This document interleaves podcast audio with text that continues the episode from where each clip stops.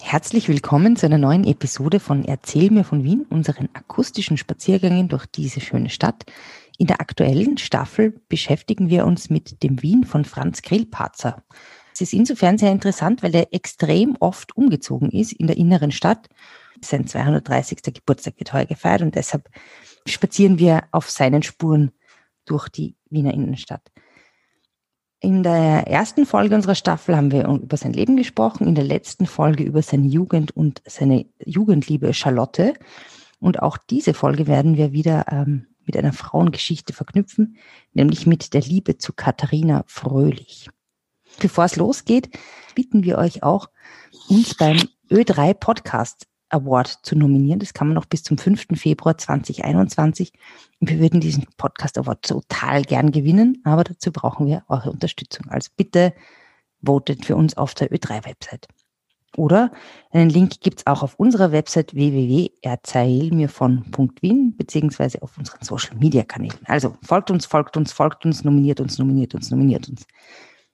Ja, jetzt aber zurück äh, zum Drama, zu Grillparzer. Mm, und ich sage Servus Ritzi. Servus Edith. Erzähl mir von Wien. Gerne. Erzähl mir von Wien. Geschichte und Geschichten präsentiert von Edith Michaela und Fritzi Kraus. Fritzi, also wir haben in der letzten Folge gehört, dass äh, Franz Grillparzer in die Frau seines Cousins Charlotte verliebt war. Irgendwann einmal ähm, hat er dann ist es nicht so ganz gut ausgegangen. Grillparzer ist nach Italien abgefahren und hat dort eine, auf einer Reise einen mh, hm, quasi, wie sagt man da, Ablenkung gesucht oder neue Inspiration und da steigen wir heute ein. Wann war denn Grillparzers Reise nach Italien? Das war 1819 und zwar, ja, er hat eine tiefe Depression gehabt, weil seine Mutter Suizid begangen hat. Mhm. Und da ist er nach Italien gereist. Mit Hilfe seines äh, Cousins Baumgarten hat er sehr komfortabel reisen können, weil der ja Verbindungen gehabt hat, wie wir letztens gesagt haben, zur Kaiser, also er war im, im Dienst der Kaiserin äh, Caroline Auguste. Im Übrigen hat die geheißen, nicht Marie Caroline. Und ähm, da hat er dem Marie Caroline war die Königin von Neapel, die to äh, Tochter von ähm, das Marie war die, Ja, genau. Im Übrigen auch eine Schwiegermutter von Kaiser Karl, äh, von Kaiser Franz. Mhm. Aber das ist schon wieder eine andere Geschichte. Ähm, also gut, der, ist, der Grillparzer ist relativ oder sehr bequem gereist, hat in Venedig Station gemacht, da hätte er sogar die Gelegenheit gehabt, den Lord Byron kennenzulernen. Ist hm. er, hat er aber dann nicht gemacht, da ist er, äh, da war er irgendwie, gefürchtet. Ja, irgendwie war er, da hat er immer Hemmungen gehabt. Abgesehen davon, dass sein Reisegefährte weiter wollte, und da ist dann nach Rom und in Rom war auch die Kaiserin und der Kaiser auf Besuch zu dieser Zeit. Zufällig. Ja, ich glaube schon, dass es ein Zufall war. Und ähm, der Grillparzer ist halt dort herumgegangen und hat, abgesehen von seinen üblichen Leiden, äh, hat es ihm sehr gut gefallen. Gibt's Seine üblichen Leiden waren ähm, Verdauungsprobleme und Probleme hat er immer gehabt. Schnupfen ja, ist auch äh, dort, äh, ist auch äh, da niedergelegen. Mhm. Italienischer Arzt ist gekommen. Er hat, er schreibt in seiner Selbstbiografie, dass das also noch schlechter geworden ist, aber dann durch einen glücklichen Zufall waren eben die Kaisers dort und der kaiserliche Leibarzt ist zu ihm gekommen und hat ihn äh, kuriert. Also an dieser Geschichte erkennt man, dass die eigentlich, dass der schon ganz gut integriert war am Wiener Hof und in der Wiener Gesellschaft. Ja, mehr oder, oder weniger, ja. Ich meine, so ein Leibarzt vom Kaiser. Ja. Er war bekannt jedenfalls schon. Mhm. Und die, äh, er schreibt, er beschreibt da eine sehr nette Geschichte. Und er hätte die Gelegenheit gehabt, den Papst zu treffen. Mhm. Und hat aber gesagt, also zu einer Audienz zugelassen zu werden, hat aber gesagt, nein, weil er wusste, dass man dem Papst die Hand küssen muss. Und mhm. er hat gesagt, der geht nicht wohin, wo er jemanden anderen die Hand küssen muss. Ja, das ist eigentlich schon fast Corona-konform. 100, 200 Jahre vor unserer Zeit. Und äh, die sind, also dann geht er, dann geht er spazieren und trifft einen Bekannten und der sagt, der sagt ihm, du, es gibt die Möglichkeit, dass der Papst Rosenkränze äh, segnet. Mhm. Also was die Kugel, Rosen. Ja, ja, kann ich. Der denkt sich, ah, da, äh, äh, gute Idee, schreibt er, schreibt er in seinen Memoiren, äh, gute Idee, er bringt irgendwelchen Damen seiner Gesellschaft vom Papst gesegnete Rosenkränze mit. Okay. Kauft welche und geht am nächsten Tag mit diesem Bekannten ähm, in den Vatikan. Da hat man sie auf den Boden knien müssen und hat vor sich die Rosenkränze äh, aufgelegt. Nur was er nicht gewusst hatte, dass der Papst segnet die Rosenkränze mit einem Kreuz und er muss dann dem Papst die Füße küssen. und da schreibt er, also wirklich sehr selbstironisch, dass er vom Handkuss Abstand genommen hat und dann hat er ihm die Füße küssen müssen. Das ist sehr lustig. Und äh, also von Rom natürlich von den, äh, von den äh, römischen Ruinen und von, den, von der Antike war er halt hingerissen und Rom und Neapel dann auch, hat ihm sehr gut gefallen. Verständlicherweise. Bitte? Verständlicherweise. Ich finde Rom und Neapel auch super. Ja. Und äh, er ist dann, äh, ist immer aufs Forum Romanum und dann hat er ein, ja, und da hat er beim Kolosseum gesehen, äh, dass am Kolosseum ein Kreuz ist. Und das hat ihn wahnsinnig empört, weil er hat gefunden, dass es eigentlich eine Entweihung der Antike ist. Mhm. Und hat ein Gedicht geschrieben, äh, das Campo Vaccino heißt. Mhm. Äh, und von dem er selber sagt, dass es eigentlich eines seiner schlechtesten ist. Ähm, aber. Und deshalb werde ich euch das vorlesen, oder? Das hat, da gibt es eben eine, eine, ein, einen Vers, den du jetzt bitte vorliest. Mhm.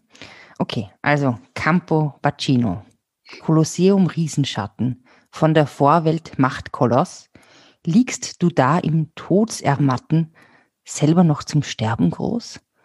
Und damit, verhöhnt, zerschlagen, du den Martertod erwarbst, musstest du das Kreuz doch tragen, an dem herrlicher du starbst. Ja, also ja. so. Und so geht es heute. Halt. Er, er ist schwülstig. Er bezeichnet in dem Gedicht den Kaiser Konstantin als, äh, äh, als denjenigen, der eigentlich am Untergang Roms schuld ist, wer das Christentum gebracht hat und so halt. Also wirklich. Und er kommt dann nach Wien und der Schrei, äh, Schreivogel, sein Gönner, der Burgtheater-Dramaturg, veröffentlicht es im Aglaia-Almanach, hat das mhm. geheißen. Und äh, das wird verteilt oder verkauft. Und auf einmal kommt der Riesenaufschrei von der Zensur, äh, dass es ja die total Wahnsinn ist. Und total schlecht. Ja. Ja. Also jedenfalls mussten die aus allen Almanachen die Seite mit diesem Gedicht herausschneiden. Mhm. Aber es waren 400 schon verkauft und die haben natürlich dann einen Wert gehabt. Und jeder war total gierig auf das Gedicht und der Grillwatzer schreibt ihm, es war eines seiner schlechtesten Gedichte und der größte Erfolg, den er jemals Es ist sozusagen der Streisand-Effekt. Wenn man glaubt, man kann es ausmerzen ähm, im Vormärz, haha, dann, ähm, oder halt dann noch später so, dann wird es natürlich umso berühmter. Das ist eh klar. Ja, und umso diskutierter. Ich meine, dieses, bis, ich meine, es ist jetzt wirklich ein bisschen schülstig, das Gedicht, aber ja, wenn es verboten ist, ist es natürlich interessant. Und er möchte vielleicht, man muss ihm das zugute halten, vielleicht den, den Schreivogel, der ja sehr gut zu ihm ist, äh, entlassen und geht, kriecht sozusagen zu Kreuze. Und, äh, und der, Kaiser, der Kaiser ist empört, der sagt nur dazu, war er gemeinsam mit ihm in Rom und schreibt ja. dann so ein Gedicht. Und, das ist ein Wahnsinn da entschuldigt sich der Grillparzer und dreht es um und sagt, er hat das eigentlich nicht so gemeint, sondern er hat gemeint, dass ein Kreuz, das Zeichen des Christentums dort steht, wo Menschen und Tiere getötet worden sind. Also das ist. Ja, ja, ja, ja, ja. Und was ich ganz, was ich, was vielleicht so nicht dazu gehört, aber was ich lustig finde, du weißt, wir haben geredet von den, äh, von den Pockenimpfungen. Ja, genau, wo die Leute geglaubt haben, sie kriegen das Vaccin in Kuhalter. Ja, aber das waren ja Vakzine, nicht? weil das, mhm. der Campo Vaccino ist ja auch, weil das ist eben der Teil vom Forum Romanum, wo die Kühe dann geweidet mhm. haben. La Vacca, auf Italienisch. Ich habe ein Bild gesucht von dem Campo Vaccino im, äh, bei Google und da gibt es ein Bild von Claude Lorrain und drunter steht der Impfstoffcode von Claude Lorrain. so Campo Vaccino und der Impfstoffcord. Impfstoffcord, also interessant. Ja. Ah, da möchte ich auch gerne mal wieder hinreisen. Hm, nach Rom. Nach Rom. Ja. ja, sofort. Und ja, also da, er kommt nach länger, also er wollte drei Monate bleiben, also war vier Monate ausgeblieben, aber das war anscheinend nicht so dramatisch bei ihm. Und, und möchte also an der Medea weiterschreiben und es sind ihm sämtliche Ideen verloren gegangen. Lass uns ganz kurz über Medea reden. Ähm, das ist ja eine, eine Trilogie, die er geplant hatte, wo, die heißt das Goldene Vlies, wo es darum geht, ähm, ja, ums Goldene Vlies halt. Und die eine Figur, die immer sich, äh, die immer durchgeführt wird durch diese drei Stücke, ist die Medea. Das ist die einzige, ja. die in allen drei Stücken ankommt. Und das einzige Stück von dieser ähm, Trilogie, das nach wie vor aufgeführt wird, ist eben, ist eben Medea, oder? Das ist, äh, es wird fast nur mehr die Medea aufgeführt. Mhm. Und ähm, wir haben ja in einer früheren Folge schon äh, darüber gesprochen, dass es immer ein weibliches Vorbild für seine Rollen gab. Wer war das bei Medea? die Charlotte. Ah, doch, er, jetzt wieder. Wie gesagt, er war ohne Antrieb, dann hat er sich hingesetzt, schilderte, hat Klavier gespielt, da sind ihm die Ideen wieder gekommen. Aber dann hat er mit der Charlotte das Verhältnis wieder aufgenommen mhm, und ja, dann hat er das äh, äh, eben äh, vollbracht. Das ist Wobei, eine interessante Frauenfigur an und für sich. Die ist sehr interessant, die ist die Rolle für alle Heroinen gewesen. Die erste, das erste Mal hat die Sophie Schröder das gespielt, war schon eine etwas ältere. Klingt nach einer coolen deutschen Schauspielerin. Ja. Wie Schröder. War es auch. Und die hat das als erstes gespielt. Hat, die hat als ältere Frau ein Verhältnis mit dem jungen Maler Moritz Daffinger gehabt. Der dann später nochmal vor unterkommen wird. Wird uns noch unterkommen. Hat mit ihm zwei oder drei Kinder gehabt. Und äh, die Frauen haben aber alle mhm. eigentlich äh, diese, den, den letzten Teil gespielt als, äh, als diese dramatische Figur. Mhm. Weil die Medea entwickelt sie ja, die ist ja am Anfang, am Anfang nicht so. Im ersten Teil, im, im, im, äh, ähm, im Gastfreund. Gastfreund, ja. Gastfreund, nicht so. Und was äh, auch bezeichnend ist, der Jason der bleibt farblos. Der bleibt, mhm. also der ist nicht nur als das Charakter. Ist der eigentliche Held, der das goldene Vlies ähm, quasi fängt oder holt. Oder? Holt, zurückholt. Der wird nicht nur als Schwächling gezeichnet, sondern er, er ist als Figur ganz einfach blass geblieben. Der mhm. Grillparzer ist eindeutig, wenn er zwei, wenn er die beide Geschlechter in einem äh, Drama hat, ist er der Frauendarsteller. Super. Frauenversteher. Hätte man ihm gar nicht, ein Frauenversteher. hätte man ihn, hätte, also hätte ich jetzt eigentlich nicht assoziiert mit ihm, finde ich aber ganz cool. Ja. Mhm, es gibt eh zu wenig gute Und Frauenrollen. Er zeichnet in, den, in, in, der Trilogie ganz einfach die, äh, er schreibt von der Humanität über die Nationalität zur Brutalität. Mhm. Äh, er, er zeichnet, also die, die Griechen sind die sind die Zivilisierten und die Kolcher sind die Barbaren sozusagen. Mhm, mh. und, und, war das erfolgreich, das Stück? War sehr erfolgreich. Äh, obwohl natürlich, die, er hat ja vorweggenommen mit dem Kindern, mit dem Mord an ihren Kindern. Ich meine, das ist ja psychologisch total heute nur nachvollziehbar. Ne? Das war, naja, also, also es ist, kommt vor, möchtest du damit sagen, oder? Und es kommt vor, ja, es ist nachvollziehbar, ja. dass, dass wenn, es kommt ja vor, dass nur damit man dem Partner wehtut, dass man die eigenen Kinder äh, umbringt. Mhm. Das ist ja nicht einmal nur gewesen. Ne? Na gut, es mhm. war also ein Erfolg, aber interessanterweise nur am Anfang, dann ist es relativ dahin geplätschert und er hat mit der Charlotte gebrochen. Also endgültig dann, mit der Frau seines Cousins. Ja, ob das jetzt wegen dem Misserfolg war oder ob er die Kathi Fröhlich schon gekannt hat, weiß man nicht. Ähm, er hat die Charlotte aber erst wieder gesehen, sieben Jahre später, wie sie am Totenbett gelegen ist. Mm. Sie ist bei der Geburt ihres fünften Kindes, glaube ich, gestorben. Oh je, oh je. Ja. ja dann, du, aber da habe ich jetzt einmal eine grundsätzliche Frage. Woher hat man eigentlich gewusst, mit wem der Grillbart oder woher weiß man, mit wem der Grillbart sein Bandschall gehabt hat? Warum weiß man eigentlich diese ganzen Geschichten so genau? Naja, erstens einmal musst du dir vorstellen, also so, die, die Leute waren im Vormärz oder in der Biedermeierzeit nicht Brüde. Also das war nicht so, dass die jetzt mhm. da, ähm, ja, die waren halt ganz einfach locker. Äh, zweitens, stell dir vor, der heutige erste Bezirk ist drei Quadratkilometer groß. Also mhm. nicht unbedingt groß. Da ist aber, da ist aber eingerechnet die Fläche bis zum, bis zum Getreidemarkt, bis zum heutigen. Mhm. Also das heißt, das ganze Glacis, also Wien, der, Wien 1820, mhm. 18, war ja viel kleiner, weil es ja innerhalb der Stadtmauern nur war. Mhm. Also es hat vielleicht hat viel weniger als drei Quadratkilometer mhm. gehabt. Ähm, 50.000 Einwohner ungefähr und eine gewisse Schicht, da hat jeder jeden gekannt. Mhm. Und da gibt es jetzt einerseits vom äh, Grillparzer Tagebuchaufzeichnungen, die schließen lassen auf äh, gewisse Ereignisse. Und von seinem ja, darauf, dass die Liebe nicht mehr platonisch war, zum Beispiel? Ja, zum Beispiel. Und äh, dann gibt es äh, von Onkel und Cousins, aber nicht vom Baumgartner, sondern vom Baumgarten, ähm, äh, gibt es Aufzeichnungen. Also es gibt die verschiedensten ja, Quellen. Wobei mhm. ihm ja äh, diverse Kinder zugeschrieben werden. Mhm. Oder zwei zumindest. Und da muss man sagen, das weiß man natürlich nicht.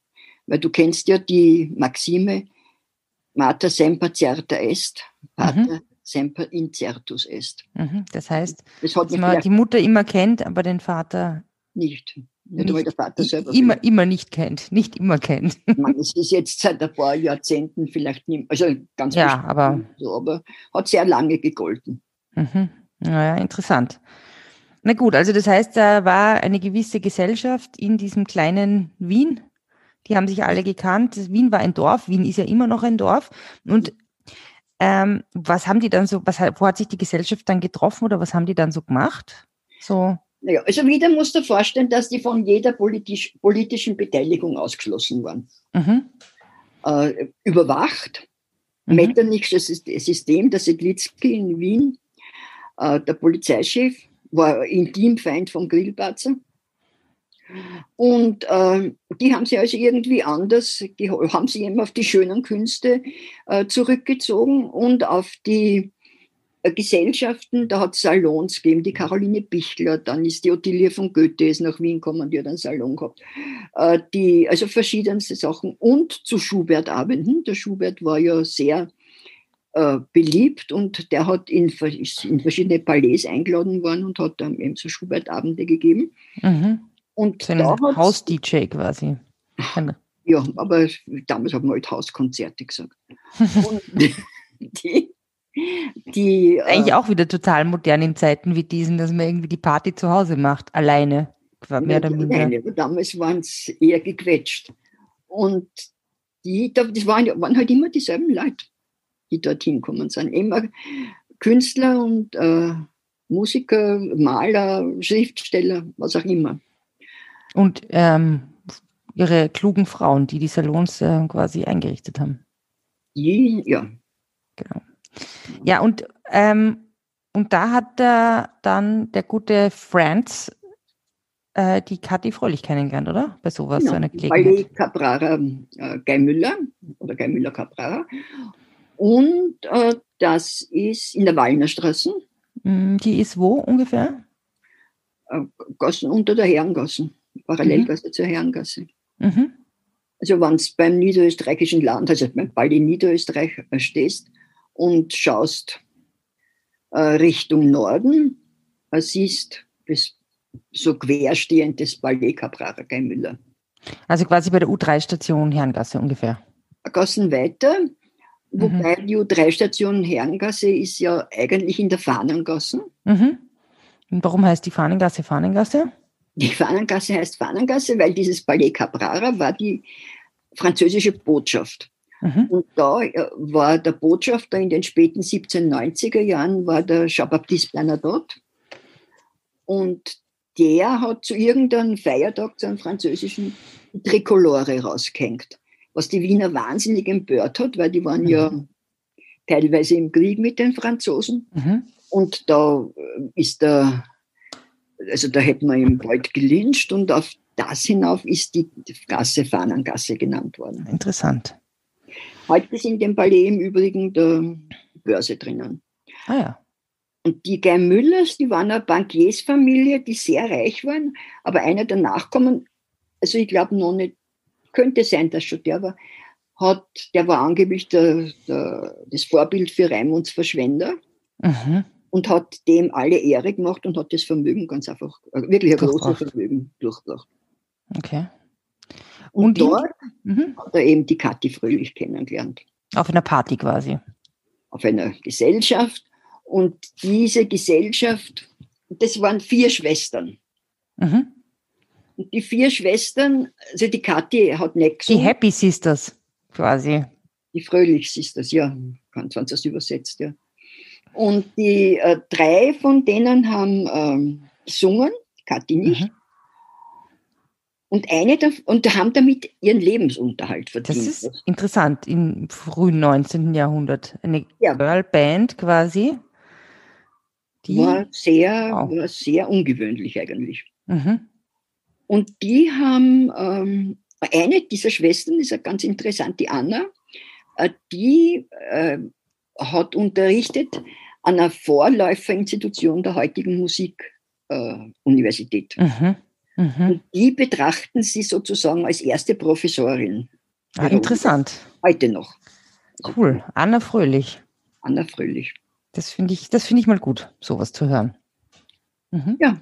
Aber verliebt hat er sich in die Kathi. Verliebt hat er sich in die Wer war Kathi Fröhlich? Kathi Fröhlich war eben die, ähm, eine der Fröhlich-Schwestern, die eben nicht gesungen hat. Und was war sie? Sie hat schwarze Haare gehabt mhm. und, und schwarze Augen. Und bitte, er hat ihr ein Gedicht geschrieben, Puh. das ich dich bitte vorzulesen. Kathi Fröhlich. Wo ich bin, fern und nah, stehend zwei Augen da, dunkelhell, blitzesschnell, schimmernd wie ein Felsenquell, Schatten umkränzt. So hat er sie, hat, so hat mhm. er die mhm. Frauen heute bezaubert mit seinen, mhm. äh, mit seinen Worten. Mhm. Und das Interessante ist, er war wahnsinnig eifersüchtig. Mhm. Von ihm stammte das Wort Eifersucht, ist eine Leidenschaft, die mit Eifersucht was Leidenschaft. Ja, das kenne ich schon. Ja. Und äh, er selber hat sich schon die Freiheit genommen, mit anderen zu. Sicher. Ja. Aber, und er hat dann schon, er hat sich gefunden ein bisschen äh, rechthaberisch. Er hat dann so schon, äh, ist er sie waren zwar verlobt, aber er hat schon immer Rückzieher gemacht. Aber alle haben sich wirklich als verlob, verlobtes Paar, als ideales Paar betrachtet. Weil sie ihn Und, ausgehalten hat. Das, ja, wohl, wohl. Äh, er hat dann die Verlobung gelöst. Mhm. Das ist nicht und nett. hat, äh, sie sind aber immer, erstens haben sie ja immer wieder gesehen auf den Gesellschaften, ich meine, es war ja ein enger Kreis. Und zweitens hat er ihr immer wieder geschrieben und sie ihm auch. Ähm, also sie waren immer in Verbindung. Ja. Ja. Was heißt immer? Für, für immer, immer? Für immer, immer. Sehr bis, sie, bis, bis, bis, bis der Tod sie geschieden hat? So ist es. In Wirklichkeit. Aber sie haben nie geheiratet. Naja, ja, na, sie haben nie geheiratet, aber zum Schluss, nachdem er über 80 war, also nach seinem 80. Geburtstag hat er angeblich, habe ich wo gelesen, angeblich sie für den nächsten Tag bestellt für 6 Uhr früh in die Stephanskirche. Und sie hat gesagt, warum? Und er hat gesagt, na, weil er, sie, weil er sie heiratet. Und da war sie total empört und hat gesagt, na, sie ist ja nicht jetzt eine Hofratsköchin, die er gerade noch vor seinem Tod heiratet. Damit sie Pension kriegt. Hat das ab. Ja. ja, aber cool, das dürfte eine sehr emanzipierte Frau gewesen sein und auch äh, mit ihrer Schwester dürften sehr cool drauf gewesen sein. Das finde ich, find ich super, die Geschichte. Ja, ja. Wo, aber, aber wovon hat die, ich meine, wovon hat die gelebt oder hat die einen Beruf gehabt oder? Ja, die haben eben von Singen und von sie haben schon ein kleines, äh, äh, äh, kleine Renten vielleicht gehabt haben von den Eltern, das kann ich nicht sagen, weil sonst hätten sie ja die Wohnung nicht leisten können. Aber sie haben wirklich vom Singen und dann eine der Schwestern, die Betty hat geheiratet, die hat einen Sohn gehabt, den Wilhelm. Und äh, der war ein, angeblich der Einzige, der den Grillparzer aufheitern konnte. Aha. Äh, und da ist auch gemunkelt worden, dass er in Wirklichkeit der Sohn von Grillparzer mhm. ist. Aber wieder mhm. gibt also wieder, was war es Und, und wo haben die gewohnt? Oder hat er mit denen zusammen gewohnt mal oder wie war das? Später dann. Er hat, die haben in der Spiegelgassen gewohnt auf 21. Er ist einmal dort zwei Stöcke unterhalb oder einen Stock unterhalb hat er gewohnt und dann nach seiner, nach sein, also ich glaube nach 1849 oder so ist er dann zu ihnen gezogen. Mhm. Aber das. Aber du hast doch gesagt, dass die, ähm, dass er die, in, ähm, dass er die Kathi Fröhlich namentlich genannt hat in König Ottokars Glück und ja. Ende. Das genau, ist ja schon hat, er nicht, cool. hat er nicht dort gewohnt, sondern äh, es gibt immer Lücken, wo man nicht genau weiß, wo er gewohnt hat. Aber da, da ist er dann, 1821 ist er gezogen in die Dorothea-Gasse 6 und da hat der König Ottokars Glück und Ende geschrieben, wo die Kathi Fröhlich eben namentlich genannt wird. Äh, da wird ein Kind dem König Rudolf I. vorgestellt, um, als Katharina Fröhlich, Bürgerskind aus Wien. Das ist total interessant, weil ich kenne eine Katharina Wessely, was ja, mhm. Wessely heißt ja fröhlich auf Tschechisch oder mhm. wahrscheinlich auch auf Slowakisch. Und ähm, die ist eine große Tschechien-Expertin. Das muss ich ihr, glaube ich, mal erzählen, diese Koinzidenz. Das ist eine tolle Geschichte. Ja. Ja. Ja, und der, und der, ähm, um das jetzt abzurunden, also in der Dorothea-Gasse hat er gewohnt und da in einem Haus, in dem heute eigentlich auch eine Wiener Institution nach wie vor zu finden ist. Gerade nicht offen, aber doch. Ja, das in dem, er hat nicht in dem Haus gewohnt, sondern es ist jetzt im Nachfolgerhaus, ist die, das Café Havelka. Sehr lustig. Und daneben, das ist eigentlich ein Haus, das sechs bis acht heißt, und neben mhm. Havelka ist das Casanova.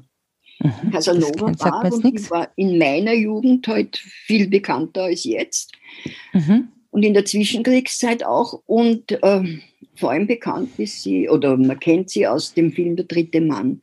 Da mhm. haben sie so zwielichtige Figuren herumgetrieben. Unter anderem der Herr Popescu hat der, glaube ich, geheißen. Und das war der Siegfried Breuer. Und der Siegfried Breuer war der schöne Mann des äh, Films. Mhm. Der hat immer so elegante Herren gespielt, aber nicht Grand Seigneurs, sondern eher Aha. so äh, Hochstapler-Typen. Was ist jetzt, was, was zeichnet den Grand Seigneur aus? Naja, dass er ein Gentleman ist. Aha. Äh, und das war eben der Siegfried Breuer. Der war schön, aber immer so, äh, so zwielichtig. Aha, aha. Hat einen Sohn im Übrigen gehabt, du bist doch ein Romy Schneider-Fan, oder? Ja, doch. Da hat es gegeben ja. den Film Die Deutschmeister. Hast du das gesehen? Ja, das ist aber ein ganz früher, da war sie ja noch ein Kind. Da war es noch ein Kind und das war aber, ich sehe ich sehr gern, weil da sind die Aufnahmen von der Bellaria und so, da aus den 50er Jahren. Und das handelt davon, dass sie sich verliebt in den Jurek. Das ist der Komponist vom Deutschmeistermarsch. Und diesen Jurek spielt der Sohn von Siegfried Breuer. Mhm. Der war aber nicht so schön und ist dann auch irgendwo halt verschwunden. War halt vor allem Sohn. War vor allem Sohn. Aber nur, darf ich noch einmal auf den. Ottokar mhm. zurückkommen? Bitte. Ähm, weil der Ottokar selber, die Person des Ottokar, also die Figur, äh, ist ja, den hat ja äh, der Napoleon, da ist ja der Napoleon das Vorbild. Aha, interessant Der Grillplatzer hat ja den Napoleon als junger Mann, die napoleonische Belagerung quasi miterlebt, war Zeitgenosse, kann man sagen. Mhm, mh. Und der hat also den Ottokar wirklich äh, dem Napoleon nachmodelliert. Äh, und äh, das ist dann irgendwie liegen geblieben. Die, diese Geschichten haben, diese Dramen haben wir zur Zensur müssen. Mhm. Und dort ist es irgendwo liegen geblieben. Und dann hat es zufällig irgendwer der Kaiserin vorgelesen und der hat das gefallen. Kaiserin dann, Caroline Auguste. Genau. Und die, die vierte Frau von Franz I. Und die hat übrigens auch eine Verbindung nach Salzburg, die Karolinenbrücke und das Carolino Augusteum. Kurze. Von ihr. Ja, die hat ja den Kaiser ja. Äh, relativ lang überlebt. Okay, Entschuldigung, aber. Ähm, und ähm, wo waren wir jetzt? Napoleon, ja, und dann ist es aufgeführt worden, äh, hat einen großen Erfolg gehabt, aber dann haben sie die Böhmen aufgeführt. Mhm. Weil, gesagt, weil sie gesagt haben, wie der im gezeichnet ist, das hat ihnen nicht gepasst. Das ihn, weil es ihr Nationalheiliger ist, oder was? Also ja, der Wenzel ist der Heilige. Aber darf ich das ganz kurz aussprechen? Otkar Przemysl. Und da hat mir mal eine Tschechin gesagt, dass ich dieses Rsch so schön kann. Das kann ja. nämlich nicht jedes. Und für tschechische Mütter ist es anscheinend so, dass wenn, dass sie sich gegenseitig sagen, wenn, dies, wenn das Kind das erste Mal dieses Rsch sagen kann, dann kann es sprechen. So viel zur. Ja. Also ich kann es nicht. Ja, ich habe aber auch lang geübt. Mir war mal, das wollte ich unbedingt können. Aber gut, das ist eine andere Geschichte, äh, über die wir vielleicht beim nächsten Mal reden, vielleicht auch nicht. Ähm, oder wie auch immer. Ich möchte mal, ähm, ich freue mich schon auf die nächste Folge von Erzähl mir von Wien. Da wird es nämlich ähm, dann wieder um eine interessante Frauengestalt gehen, nämlich Marie von Smo Smolinet. Smolenitz. Smolin, wie? Smolenitz Smolk. Smolenitz Smolk. Davon aber das nächste Mal. In der Zwischenzeit bitten wir euch nochmal ganz herzlich, nominiert uns für den Ö3 Podcast Award bis zum 5. Februar 2021. Den wollen wir gewinnen. Wie das geht, das seht ihr auf unserer Website www.erzählmirvon.wien oder auf unseren Social Media Accounts at erzählmir von Wien. Für heute sage ich mal Servus Fritzi. Servus Edith. Servus. Spazieren Sie mit uns auch online auf den gängigen Social Media Plattformen und www.erzählmirvon.wien. Und abonnieren nicht vergessen.